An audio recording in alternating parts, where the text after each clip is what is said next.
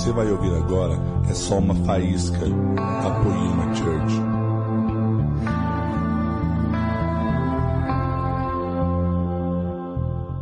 Gente, eu vou estar encerrando essa série. Great Times Are Coming. E eu estou muito honrado não só pela, pela postura que vocês recebem essas mensagens, mas eu fiquei orando esses últimos dias buscando uma coisa de Deus. Eu não sei se eu vesti essa coisa nas melhores roupas possíveis. Deus não me falou cada parágrafo dessa mensagem. Ele só planta uma essência no meu coração e eu escolho o jeito que eu monto. Tomara que eu tenha acertado na, nas, nas vestes dessa essência. Porque eu tenho certeza que a essência Deus acertou e está monstra. É um poder de Deus no seu coração. Se você entende isso, você vai terminar de viver grandes tempos. Quem está vivendo grandes tempos, faz assim só para mim te ver. Tá faltando um pouco de gente. Até o final você vai chegar lá. Gente, essa série, muito mais do que temática, ela não é só um tema de virar o mês da igreja e a gente fica fazendo temas, tipo Netflix. Não é só isso, é legal essa coisa que você vai entendendo mais sobre o mesmo assunto. Mas muito mais do que temática, é uma série completamente profética. Se você perdeu alguma coisa, você vai lá no YouTube Cada mensagem é um degrau dessa série. Então, o degrau que nós vamos falar hoje é o último, que nós consideramos a doutrina de grandes tempos. Se você não chegou lá até agora, ou você está e não percebeu, ou você vai chegar depois dessa manhã, amém? Você tem que crer, se você crê nessa palavra, você alcança. O homem é assim como imagina em sua alma. Se você crê que isso é para você, que você vai chegar, você vai chegar. Então, eu queria começar dizendo principalmente para as pessoas que nos visitam. Eu não sei se te contaram, mas você está entrando numa fria se você está nos visitando. Eu não sei se te contaram, mas você não está convidado só para ser um crente bonitinho de domingo à noite. Se você quiser, você pode ser, não tem problema, você é muito bem-vindo. Você pode continuar só vindo no domingo à noite. Então você só tem um tempo com Jesus nos domingos. Você também é bem-vindo. Mas o nosso convite mais do que esse é um convite de você assumir o papel mais importante da terra. A igreja tem o papel mais importante da terra. Não existe nenhum projeto, não existe nenhum evento. Está rolando um, um evento, é o maior espetáculo de evangelismo do país.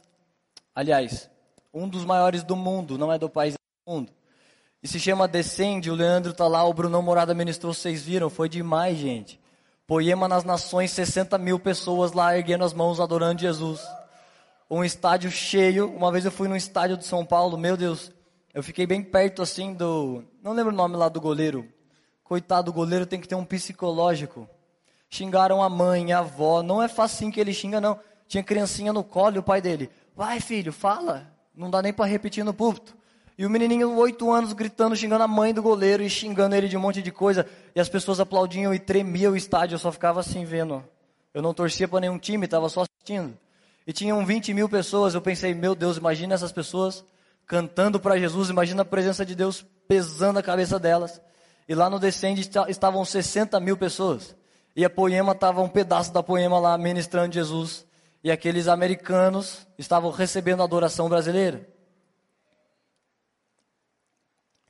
E aquele evento é, é, aquele evento é importantíssimo, eu queria até poder ter estado lá. Até o Low Engle, o idealizador do evento se chama Low Engle, é um grande herói da fé. Ele me mandou um ato e falou, cara, dá para você pregar lá no Descende?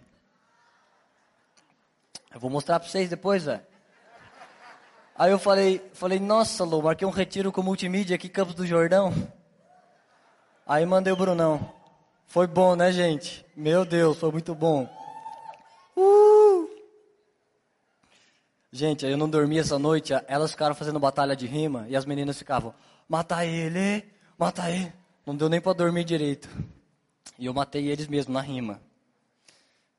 Por que, que eu estava falando isso mesmo? Eu estava tentando descobrir o que falar. Então, olha só, é um evento maravilhoso, um dos mais relevantes do Brasil, e ele nem se compara no mundo invisível com o seu papel na Terra. Você está sendo convidado para o evento mais importante da terra. A sua vida dentro dessa igreja ou dentro de alguma outra que seja reino de Deus. Que tem algumas igrejas que não são reino de Deus. Como tem alguns cabeleireiros que não são bons e tem alguns mecânicos que te enganam e finge que seu carro está quebrado e cobra um dinheirão. Sempre tem profissionais bons e ruins, igrejas boas e ruins. Mas aí, se você está conectado no corpo de Cristo e aquilo é uma boa igreja, essa igreja te conectou a um propósito muito maior do que você. Você está sentado aqui e tudo que você vê são pessoas reunidas ouvindo uma palavra. Mas no mundo invisível de Deus, esse é um dos momentos mais importantes da terra. Eu sempre fico imaginando essas coisas, eu gosto de ficar fazendo um autoexame e pensar: você está gostando disso, Deus? E maior do que o espetáculo do Descende, qualquer outro espetáculo da terra, se você for um empresário multimilionário e vai abrir franquias em todo o país, esse projeto nem se compara ao projeto invisível que nós estamos envolvidos agora mesmo. Mesmo que você seja uma pessoa pequena de algum bairro dessa cidade, você fale como Gideão, eu sou o menor da minha família, Deus. Das famílias a minha é menor, e da menor eu ainda sou menor dos menores. Mesmo que você se sinta assim, você está envolvido no maior projeto da terra. A, a formação desse projeto é invisível. Olha só como você está envolvido nisso. O apóstolo Paulo disse para o filho espiritual dele, Timóteo, disse, Timóteo, nos últimos dias, são os dias que nós estamos vivendo haveriam pessoas que não iriam suportar essa doutrina aí, com comichões nos ouvidos, elas iriam distorcer. Então, no mundo visível, vocês estão lindos e sorridentes olhando aqui, mas no invisível, alguém pode estar distorcendo a doutrina dizendo não é bem assim, não é grandes tempos para todos nós. Porque essa pessoa não suporta essa doutrina, ela não suporta a verdade de Deus, então ela distorce. Então acontece nessa hora o espetáculo mais importante do mundo e é no reino invisível. Mesmo se você é o menor dos menores, você faz parte da igreja. E a igreja, imagina o mundo espiritual, gente. Todos os seres celestiais, os demônios e os anjos, eles estão olhando para a noiva de Jesus. Quando a gente vai num casamento, todo mundo fica com a cabeça para trás, esperando a hora que a noiva entra. E Apocalipse diz que a trombeta vai soar qualquer dia desses, e a noiva vai ser chamada, e essa noiva é a igreja. Não tem nada mais importante do que isso. Você pode ter sucesso profissional e ministerial e pessoal, e nós queremos essas coisas. E nós também queremos dinheiro. Você, se você se escandaliza de dinheiro, pode dar para mim. Eu quero, não me escandalizo, faço várias coisas com essa ferramenta. Deixa eu te falar para que serve o dinheiro. Se a sua mente escuta dinheiro e fala, nossa, dinheiro na igreja, você tem que trocar essa mentalidade. Dinheiro é só mais um recurso da terra. Não é uma coisa que você deve servir. Não é uma coisa que é o seu dono, você é dono dele. O dinheiro precisa vir atrás de você. Se te parece escândalo, você tem que mudar a sua mentalidade. Olha só para que, que o dinheiro serve para mim. Eu vou dar um exemplo só. Todo sábado de manhã eu vou no mercado com meu pai, a gente compra lá frutas e coisas. E a melhor tapioca do mundo fica lá no Mercadão, numa barraca que se chama Tapioca Dadinha. Alguém conhece Tapioca Dadinha? É muito bom, né, gente? Se você for lá, fala para aumentar o preço. Uma de Nutella eu não comi, mas eu vi alguém que pediu, que não foi eu.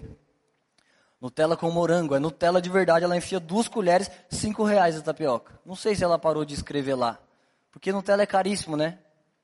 Mas ela faz com excelência a melhor tapioca da cidade, e eu virei amigo dela, e ela ganha um dinheirão fazendo isso.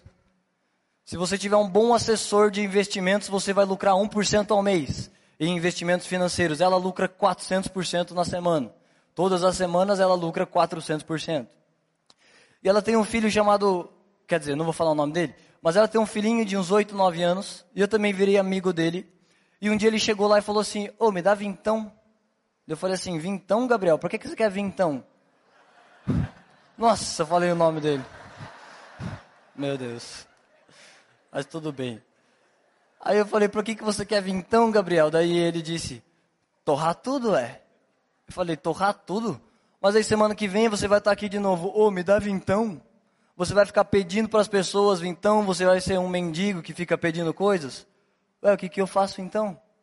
Eu falei, ué, você pega esses 20 reais e faz transformar em 40 reais. Tem pessoas que recebem mil e elas gastam os mil e elas somem com mil reais. E tem pessoas que ganham mil e fazem virar dois mil. Silvio Santos era pobre e não tinha oportunidades, ele tinha duas coisas que todos nós temos. É por isso que eu quase não acredito em desigualdade social. Se você pensa que o filho de um empresário playboy é privilegiado, esse privilégio pode deixar ele numa zona de conforto e ele ganha 5 mil reais o resto da vida. E se você olha, por exemplo, Geraldo Rufino comia comida do lixão sem privilégio nenhum. esses desprivilégios fizeram ele pensar: meu Deus, se eu não der o jeito na minha vida, vou morrer de fome. Tá ruim isso? Tá. E aí ele é um bilionário brasileiro da indústria dos caminhões e ele tinha a mesma coisa que nós tínhamos. E nós temos tempo livre e poder de iniciativa. Você faz o que quer no seu tempo e você faz o que você quiser. Você tem livre iniciativa.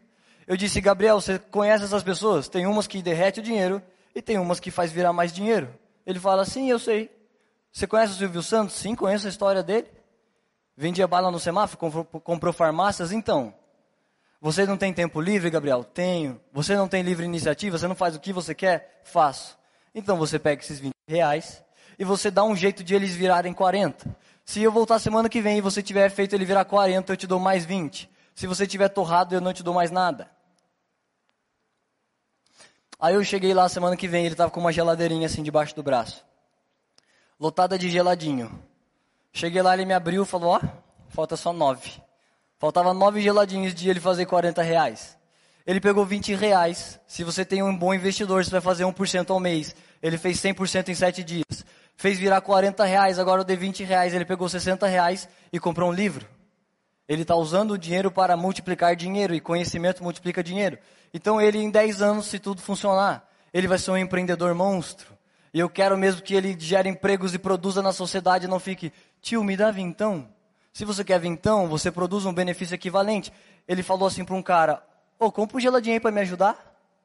Eu falei, Gabriel, não diz que é para te ajudar, não é para te ajudar. Você aqui está ajudando ele. Esse cara está com calor, o geladinho está vindo na mão dele, ele só tem que dar um real. Você ajuda ele e ele te devolve um real. Ele não está te ajudando, você aqui está ajudando ele. Então eu quero que ele seja uma máquina de produzir benefícios para a sociedade. Que de pessoas miseráveis que pirateiam CDs e só querem receber o que a sociedade dá, já está cheio Taubaté. Precisam de pessoas que estão dispostas a dar e frutificar e multiplicar, como o Timido falou. Mas aí, isso é uma coisa importante que eu não cheguei com ele ainda no assunto da noiva. Eu estou pensando num jeito, porque ele só tem oito anos, né? Eu entrei no mundo dele e disse que ele podia comprar álbuns de figurinhas se ele multiplica esse dinheiro. E depois nós vamos falar de generosidade e outras coisas. Mas aí eu não falei com ele do assunto da noiva, que é a coisa mais importante que nós estamos envolvidos. Mas dinheiro, para as pessoas que estão envolvidas nesse propósito, é uma ferramenta. Ele não serve para você sobreviver. Os escravos sobreviviam desse jeito. O dinheiro para eles, eles não recebiam.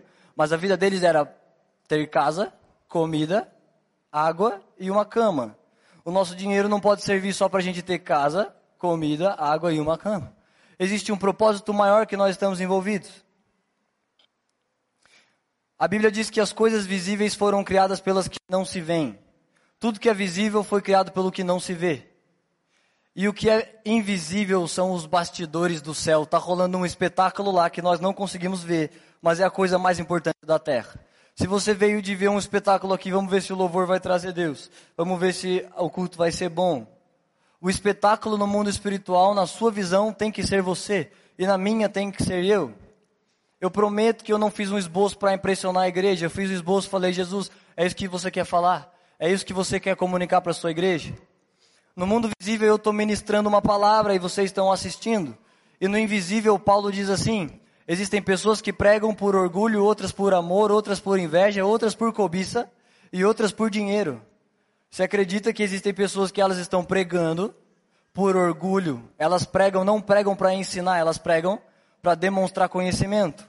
Elas não, elas não pregam para formar a noiva de Jesus, elas pregam porque as pessoas vão dizimar na igreja dela. Elas não pregam Jesus porque elas amam Jesus e elas estão trabalhando no projeto mais importante da terra, que é a formação da noiva de Jesus. Elas pregam Jesus porque se a igreja estiver cheia, esse nome vai ser um grande ministério e a carreira dessa pessoa vai ser uma grande carreira gospel. E Paulo diz que isso está acontecendo no mundo invisível. Agora não é de a gente ficar pensando quem faz isso, eu não estou nem aí quem faz isso.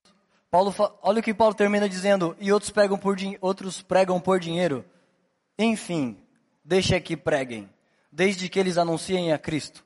Existe uma coisa visível acontecendo, mas o que importa é que cada um vai ser retribuído segundo a medida do coração que essa pessoa fez tudo que ela fez. Paulo não se preocupa com a coisa visível que está acontecendo, mas Deus está sondando os corações e vai dar uma justa medida para cada pessoa. Então, o projeto que você está envolvido de ser a noiva é o evento mais importante da terra. Um evento em que o noivo Jesus está aí esperando a noiva, ela está sendo preparada. As pessoas que sobem aqui, elas funcionam nesse projeto como eunucos do rei. Não sei se você sabe que era um eunuco, mas os reis do Antigo Testamento, quando eles iam casar com uma mulher virgem, eles pegavam servos do reinado, servos do palácio, arrancavam os testículos deles para que eles não produzissem testosterona e para que eles não tivessem interesse na noiva. Então eles iam dar banho nessa noiva, eles iam ensinar ela a se comportar. Eles nunca iam ter atração pela noiva, porque a noiva era do rei, a noiva não era dele. Então, esses eunucos estão pregando para a noiva não porque eles querem fama, não porque eles querem dinheiro.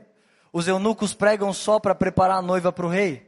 Essa é a intenção deles, esse é o objetivo deles. Não tem grandes tempos maiores do que esse do que você está envolvido na formação da noiva. E você que está sentado também existe um espetáculo espiritual acontecendo. Existem pessoas que vêm para a igreja de pá. Tudo que diz ela fala, não, não é bem assim. Pega pá e joga no vizinho. Ai, queria que tal pessoa estivesse aqui. Se ela não está, ela não deveria estar aqui. Se você está ouvindo, é para você. Mas algumas pessoas ficam de pá e nada é para elas, elas são perfeitas. Não, isso não é para mim, eu não tenho nenhum problema com o dinheiro.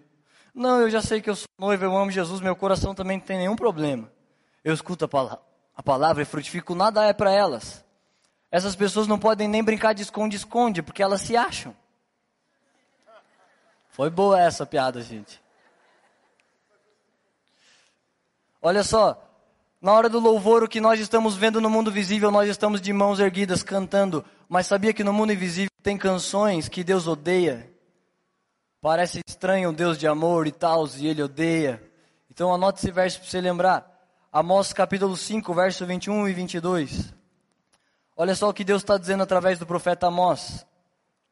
Ai, ai, eu odeio e ignoro as suas festas religiosas. Eu também não suporto os seus cultos solenes.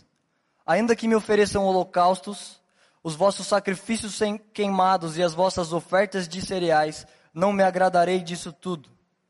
Muito menos olharei para as ofertas de paz, mesmo que sejam os melhores animais.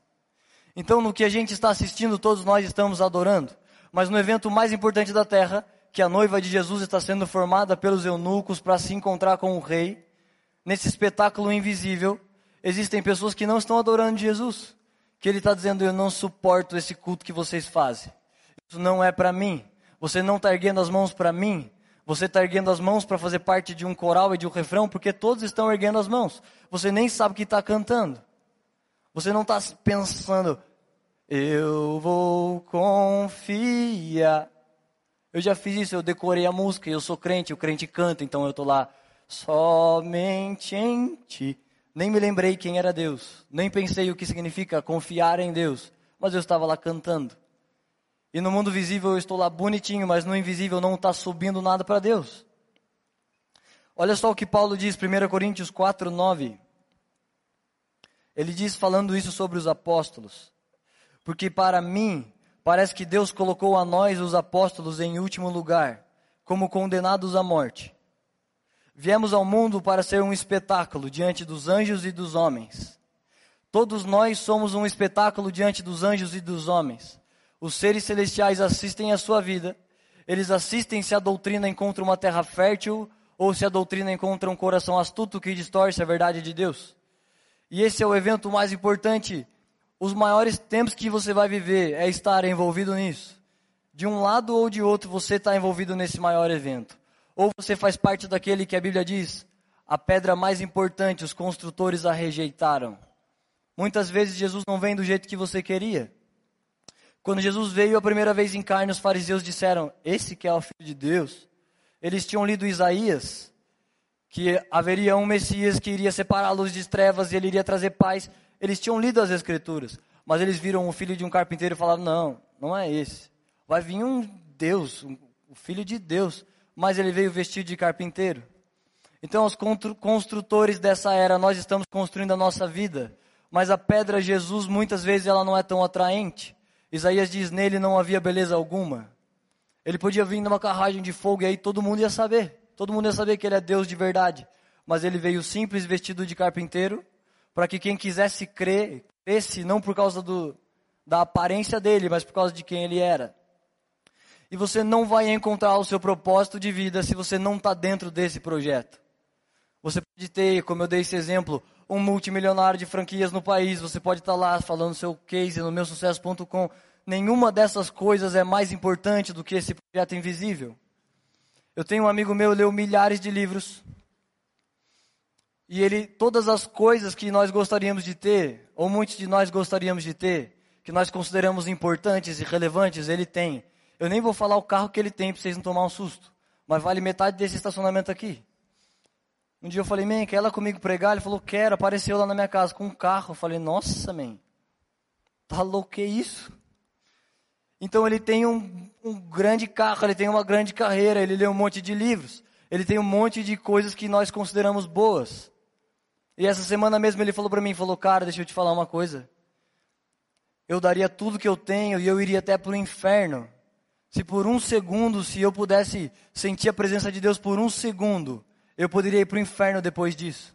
Eu não sei para que existe essa vida, eu já procurei um monte de coisas, eu estou buscando a verdade. E eu disse para ele: a verdade se escondeu dos sábios dessa era, a verdade se revelou aos pequeninos, Jesus é a verdade. Você está procurando, mas a verdade já está aqui. A verdade é Jesus, e ele vai fazer um jeito de Deus escutar o clamor dele. Mas ele tem coisas que nós que estamos aqui gostaríamos de ter. Como o Salmo, o Salmo de Asaf, eu não sei se vocês lembram, eu acho que é 73. Mas Asaf era um profeta, um homem de Deus, e ele começa a pensar, eu vou contextualizar, tá gente? Mas está dentro da essência. Ele começa a pensar, Deus, eu não aguento mais isso que eu estou vivendo. Eu quero viver grandes tempos. As pessoas lá fora têm dinheiro, carro e mulher, e os ímpios prosperam. E eles não ficam doentes, e eu estou vindo aqui doente e abrir a sua igreja. Ele era um sacerdote que trabalhava no templo. Então ele estava indo a caminho do templo, indo abrir a igreja, e ele estava falando, Deus, eu não aguento mais. Eu quero viver grandes tempos, eu quero logo ter esse monte de coisas que eu sei que você pode dar. Você é dono do ouro e da prata, dono da fama, dono da influência. Você pode me dar tudo isso e os ímpios têm e eu não tenho. Então, a caminho do templo, a hora que ele abre a porta do templo e ele entra na presença de Deus, ele cai de joelhos e fala: Deus me perdoa. Isso aqueles ímpios não têm. Tudo que eu quero e preciso é a sua presença. Então ele deu um jeito de cansar da vida crente dele e começou a olhar para as coisas de fora e começou a pensar que aquelas coisas eram grandes tempos. A igreja sempre é o ponto central da terra, tudo na terra acontece por causa da igreja. O povo de Israel está com Deus, era a igreja de Deus. Se eles estão amando Deus, se eles estão andando com Deus, eles vencem todas as guerras.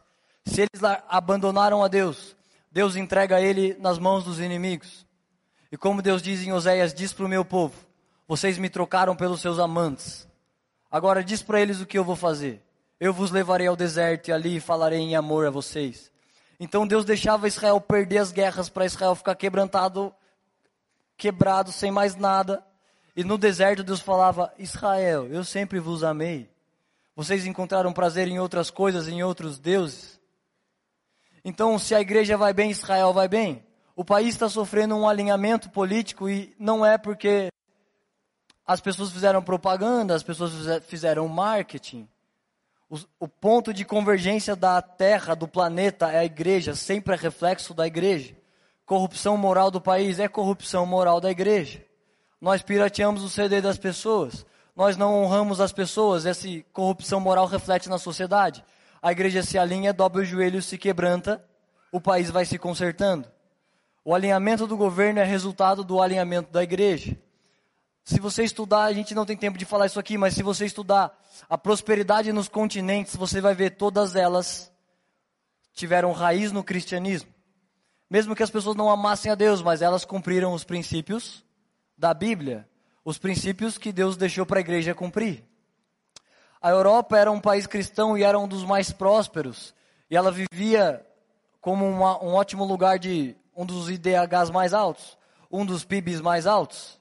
E hoje a igreja, os políticos da Europa se reuniram e tiraram todas as palavras que são bíblicas, todas as palavras que fazem a Europa lembrar da sua história de cristianismo, porque essa era a história da Europa. Graças a Deus, Deus está mandando missionários, Mark Schuber, A.B. Uber, e mais alguns homens para tentar ressuscitar a Europa, mas olha o que está acontecendo. Eles abandonaram o cristianismo e eles são um país que a qualquer momento vai acabar. Eles precisariam hoje que cada mulher, todas as mulheres habitantes da Europa, eles precisariam que elas topassem ter quatro filhos. E ninguém lá quer ter filho nenhum. e os índices de suicídio nunca estiveram tão altos, e o PIB nunca esteve tão baixo, e o país está ao cacos. O Papa Bento XVI disse: a Europa perdeu sua própria identidade. Ela esqueceu as raízes cristãs e sem essas raízes não tem identidade. Você pode ser como esse meu amigo, ele tem todas as coisas que nós admiramos e eu acho que nós temos que admirar. Conhecimento e êxito profissional, ministerial, dinheiro. Como eu disse, dinheiro é uma ferramenta, se você sabe usar, você vai mudar o mundo com isso. Mas ele tem isso, mas ele não tem uma identidade. Ele não tem um segundo da presença de Deus que você tem. E nada dessas coisas podem fazer ele viver grandes tempos. Faz sentido isso, gente? Então, o espetáculo invisível está acontecendo hoje através de nós. Olha só, é impressionante que Moisés subiu ao monte e ele descia do monte e o rosto dele estava brilhando. E aquilo era a glória de Deus, porque ele estava com Deus. E quando aquela glória ia diminuindo, a Bíblia diz que ele colocava um véu para que as pessoas não, vê, não vissem que a glória de Deus estava diminuindo. Então Paulo diz para a igreja dos dias de hoje, a glória do Antigo Testamento, ela era desvanecente. Moisés recebia uma glória e ela ia decaindo até que o rosto dele parava de brilhar. Mas ele diz que a glória de hoje é invisível, ela não é no rosto, mas ela é crescente. A nossa glória é a glória da segunda casa que é maior do que a primeira. O nível das trevas está bem pior, então o nível das luzes estão bem pior. Lá na época de Paulo, se algum deles pensasse, vou acessar pornografia, não tinha como. Eles tinham que ser íntegros nessa área porque não tinha essa oportunidade. Essa oferta não estava na mesa. Agora, hoje, qualquer oferta e as mais terríveis do mundo estão na palma da sua mão. Então, o preço da honra também aumenta. Então, a glória que nós carregamos, ela é proporcionalmente densa como as trevas que estão crescendo. Calma que eu ia falar uma coisa boa. Ah, é isso, ó. Nós admiramos esses homens. Imagina Moisés subia no monte, trovões e relâmpagos visitavam ele. E muitos de nós até o mesmo queria falar, Moisés, me conta, como é que foi? Agora eu tenho certeza no meu espírito que todos esses homens, Elias, Eliseu, Paulo, Moisés, Abraão, todos eles, se eles tiverem uma consciência agora lá no ser de Abraão onde eles estão, eles estão pensando, nós queremos ouvir a terra. A nossa glória era a glória da primeira casa, mas a igreja agora vive a glória da segunda. Nós queremos ouvi-los, mas quando a gente subir, eles querem ouvir a nós. Como é que foi? Quanto estava custando a honra na sua época? Estava caro, viu, Moisés? As ofertas estavam todas aqui na mesa. A igreja, a noiva que se preparou, se preparou gloriosamente através de aflições, provações, e os eunucos cuidaram dela e nós chegamos aqui. Então, o espetáculo de Deus é individualmente cada um de nós que somos parte dessa noiva de Cristo.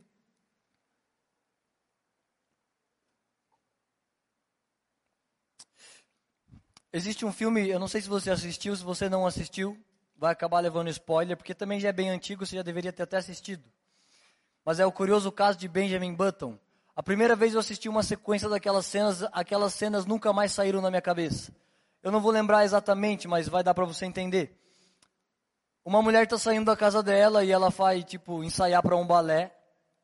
E o filme começa a narrar fatos separados que no final eles se conectam. Então, no tempo que a mulher estava saindo da casa dela, um padeiro esqueceu o pão no forno, e daí o pão queimou. E daí ele tem que pôr um outro pão. E daí ele põe um outro pão, espera o pão sair, ele vai saindo com o pão. E um cara que estava com o cadastro desamarrado para na frente dele para amarrar, e ele espera o cara. E daí isso custa uns 10 segundos mais ou menos. Ele continua andando com aqueles pães, ele entra na van, e ele sai para entregar o pão mas um outro cara que saiu atrasado do trabalho porque ele esqueceu de pôr despertador. Esse cara está atravessando a rua correndo e o motorista, que é o padeiro, ele freia para esse cara. Eles têm uma discussão de alguns segundos e isso continua.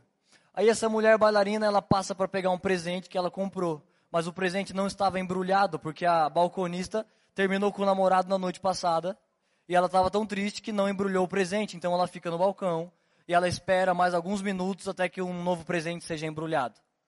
Todos esses fatos, eles vão cooperando e cada um soma alguns segundos na história. Mas no filme, a hora que essa mulher está saindo lá do balé, esse cara que está dirigindo está passando bem na hora e ela morre. Ele atropela ela. E o filme faz uma retrospectiva assim: se o homem não tivesse esquecido de pôr o celular para despertar, se o outro homem não tivesse esquecido de amarrar cadarço, ou se o padeiro tivesse posto o pão na hora certa, ou se ele tivesse não tivesse que ter freado para o cara que atrasou, ou se a mulher não tivesse terminado com o namorado, ou se ela tivesse feito o embrulho que ela deveria ter feito, qualquer uma dessas coisas iria ter salvo a vida da mulher. Bem louco isso, né? Qualquer um desses fatos, se eles não existissem, aquela mulher estaria viva. E eu acredito no impacto dessa proporção para a vida da igreja. A coisa que você faz ecoa muito além do que você. Esse projeto não tem só a ver com você. Grandes tempos não é você ficar mais inteligente, mais rico, mais sábio, seu ministério maior, sua carreira bem-sucedida. Grandes tempos não pode ser um egoísmo de você se tornar alguém melhor. Grandes tempos é muito mais do que isso. Cada coisa que você faz impacta muitas outras vidas. Essa igreja existe esses pastores e líderes estão aqui nas laterais. Tudo isso é o eco da vida de um homem. O Leandro podia não saber, mas ele estava lá negando ofertas quando ele tinha 20 anos e ele tinha se convertido mas aqueles pequenos fatos isolados iriam fazer ter mil cadeiras para você estar ouvindo uma palavra hoje. Mas esse impacto não é dele, esse impacto não é meu, esse impacto é de todos nós. Aquilo que você faz tem um impacto no mundo invisível. E eu quero terminar dizendo: eu podia escolher várias histórias para ilustrar isso. Se você quiser abrir, eu escolhi a história que fica em Lucas no capítulo 15, no verso 25.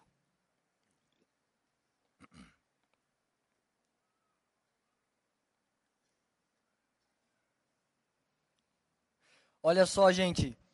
Nessa série, se você perdeu uma mensagem, corre lá porque tá demais. Eu assisti e eu senti no meu espírito, nos meus olhos, pessoas foram empoderadas e não tem nada de errado com essa palavra, ela é bem bíblica, depois se você tiver dúvida eu te explico. Mas pessoas foram empoderadas e elas vão manifestar o reino de Deus. E essa série combustível e semente para muitos de vocês. E todas essas coisas são degraus da relevância da igreja e da glória da segunda casa. Mas nós não pregamos, o fim da nossa pregação não é para que você seja empoderado. O fim de grandes tempos não é para que o seu ministério cresça, não é para que a sua carreira profissional decole. Todas essas coisas fazem parte disso. Mas os grandes tempos que nós estamos falando, olha só, vamos ler aqui que essa história é muito boa. Vou falar através dela. Vocês devem conhecer a parábola do filho pródigo. Quem escreveu o filho pródigo foi a editora. Não, foi, não é da Bíblia a parábola do filho pródigo. Eles só colocaram um subtítulo. Eu sempre chamo essa história de a parábola dos pródigos. Pródigo significa alguém que rejeitou, ele abandonou, ele é um filho desnaturado. E os dois eram pródigos, mas um fugiu e o outro ficou em casa. Então vocês se lembram que um falou: Deus, eu quero a minha herança. Eu quero logo poder usar meu dinheiro e a minha liberdade, fazer coisas pelo mundo e construir coisas. Eu quero viver grandes tempos, e na busca por viver grandes tempos, esse filho perdeu grandes tempos. Quem tenta ganhar a sua vida vai perder. Ele estava louco, desesperado, pai, me dá a herança, e o pai fez, você quer a sua herança, então você pode pegar. E ele foge com essa herança. E esse trecho que vocês anotaram, está falando da volta dele. Quando ele volta, ele foi lá buscar grandes tempos e achou que era aquilo e não encontrou. E quando ele volta, olha o que o pai faz: o pai chama os empregados depois você lê na sua casa. O pai chama os empregados, põe na mesa e diz para eles matarem o melhor novilho da casa. E eles matam o novilho para o filho que estava perdido. Então o pai dá elogio, reconhecimento e o melhor bem que ele tinha. O melhor novilho que ele tinha. Ele já tinha desfrutado da herança, ele já tinha desfrutado do poder e da influência do pai. E quando ele volta, o pai ainda faz mais, ele chama os líderes dele e fala: Olha, meu filho voltou. Esse filho estava perdido, ele, mas ele voltou. Então ele cita o nome desse cara e ele honra esse cara, que era o pródigo que fugiu, na frente dos empregados e o pródigo de casa fala: Pai, tá de brincadeira. Eu fiquei aqui dentro de casa, esse cara saiu e você chama os empregados e você mata um novilho para ele. Em outras palavras, ele estava dizendo: Você vai pôr esse cara vivendo grandes tempos, esse cara vai ter comida, prosperidade, reconhecimento e uma homenagem, e o que ele fez foi fugir e gastar tudo. Agora olha só, o pai olha para ele e fala assim: Filho, mas você está sempre comigo. É como se o pai não entendesse direito e fala: Filho, o que você está falando? Você queria que eu te elogiasse na frente das pessoas e te desse os meus bens e matasse um novilho para você? Porque isso é grandes tempos, mas você está sempre comigo. Grandes tempos é estar sempre com o pai. Você nunca tem que ter para ser, você não tem que ter dinheiro para provar que está vivendo grandes tempos. Você não tem que ter influência para ser, nós já somos. Nós somos a noiva de Jesus, o papel central na terra, me, a menina dos olhos de Deus. Deus está nos olhando. Os demônios estão nos olhando, os anjos estão nos olhando, os homens estão nos olhando. Um amigo meu, esses dias, ele, ele se converteu, mais ou menos. Aí ele começou a postar versículos, coisas de Deus, e ele foi numa festa assim, e ele ficou olhando se não tinha ninguém da igreja, pegou uma caipirinha, estava tranquilo. Aí uma menina chegou dele, me, me contou essa história, ele falou, cara, Satanás me envergonhou.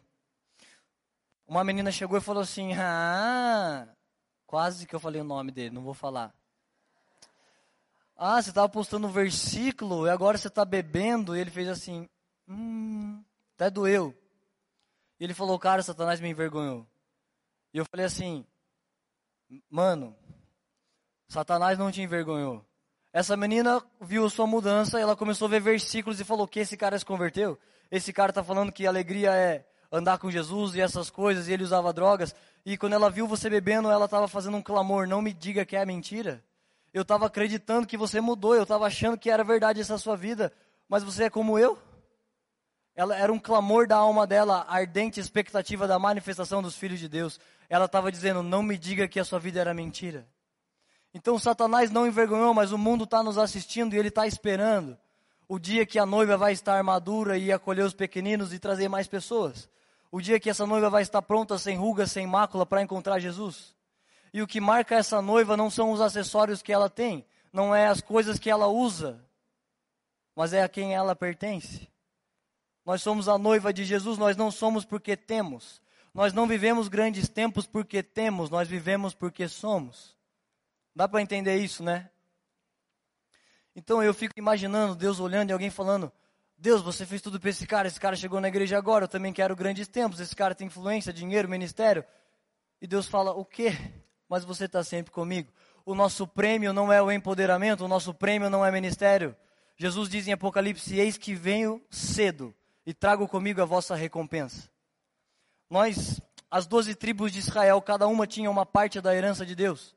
E a tribo dos levitas, que aponta profeticamente para a igreja dos dias de hoje, levitas, a função deles era trazer a presença de Deus. Você não é convidado para ser um crente bonitinho de domingo à noite, mas se você quiser, tudo bem, você é bem-vindo. Mas você é convidado para trazer a presença de Deus. E a tribo de Levi se reúne no dia em que o profeta está separando a herança de Deus. E, e a tribo de Levi pergunta: Deus, qual é a nossa herança? Qual é o pedaço de terra que você vai nos dar? E Deus responde: Vocês não têm terra, a herança de vocês sou eu. Os grandes tempos de vocês sou eu. Jesus é o nosso galardão. Os galardões que nós vamos ganhar, Apocalipse diz que as pessoas que ganharam pegaram a coroa e lançaram aos pés dele. Não serve para você ostentar seu galardão e dizer: Olha como eu preparei o cavalo, o tamanho da minha coroa. Ela só serve para dizer: Jesus, só você merece. Jesus, grandes tempos são você.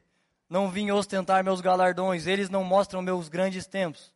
O que mostram meus grandes tempos é estar na casa do Pai. Amém. Você pode colocar em pé e me ajudar a terminar isso?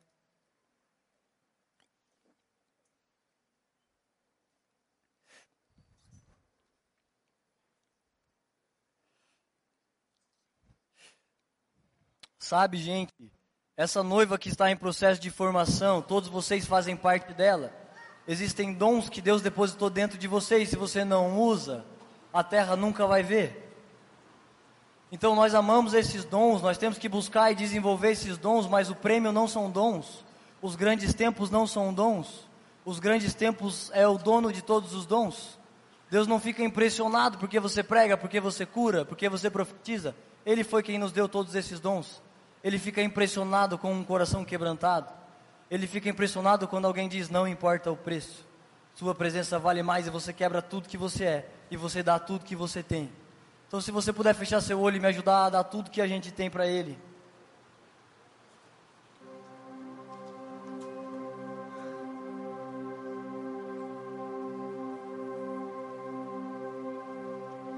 Obrigado, Jesus. Obrigado porque você nos ama tanto, Jesus. Obrigado porque nós não nos convertemos seduzidos por sucesso em área nenhuma. Nós nos convertemos seduzidos pelos seus olhos de graça, Jesus, pelos seus olhos de amor, Jesus. Nos deixa pensar que grandes tempos é alguma coisa que pessoas têm e nós não temos. A nossa recompensa é você, o nosso galardão é você, o nosso prêmio é você, Jesus. Estar na casa do Pai é o melhor tempo que nós podíamos viver, é melhor do que nós podíamos imaginar, Jesus. Se não existisse céu, se não existisse inferno, nós viveríamos do mesmo jeito. Viveríamos para estar com o Pai, viveríamos para te fazer sorrir, para te agradar, Jesus. Nos perdoa pela nossa conduta, Jesus. Nos perdoa quando nós erramos. Nos perdoa quando nós te trocamos, Jesus. Quando, quando a gente chegou quebrado e destruído na igreja, com um casamento em pedaços, sem esperança nenhuma, a única coisa que nos manteve de pé foi você. Os nossos grandes tempos eram só você e eles continuam sendo, Jesus. Ninguém aqui quer te usar. Você não é um meio para o nosso sucesso. Você não é um meio para que essa igreja cresça, Jesus. Você não é um meio para ninguém fazer carreira. Ninguém aqui prega o seu nome para se tornar um grande pregador, Jesus. Nós pregamos você, o único meio que você é, é um caminho para o Pai, é um meio para o Pai. Nós pregamos por causa disso. Nós te queremos por causa disso. Nós queremos grandes tempos por causa disso. O fim não somos nós, Jesus. O fim não é essa placa dessa igreja, mas o fim é você, Jesus. Obrigado pelo seu coração, Jesus. Obrigado pela sua humildade, Jesus. Obrigado pela sua paciência, pelo seu perdão, Jesus pela sua dignidade, só você é digno, só o seu nome é santo, Jesus. A honra é só sua, o poder é só seu, os dons são seus, as canções são suas. Tudo é seu, Jesus. Você é o pai dessa casa. Nós não queremos ser pródigos do lar, Jesus. Nós estamos gratos por você, Jesus.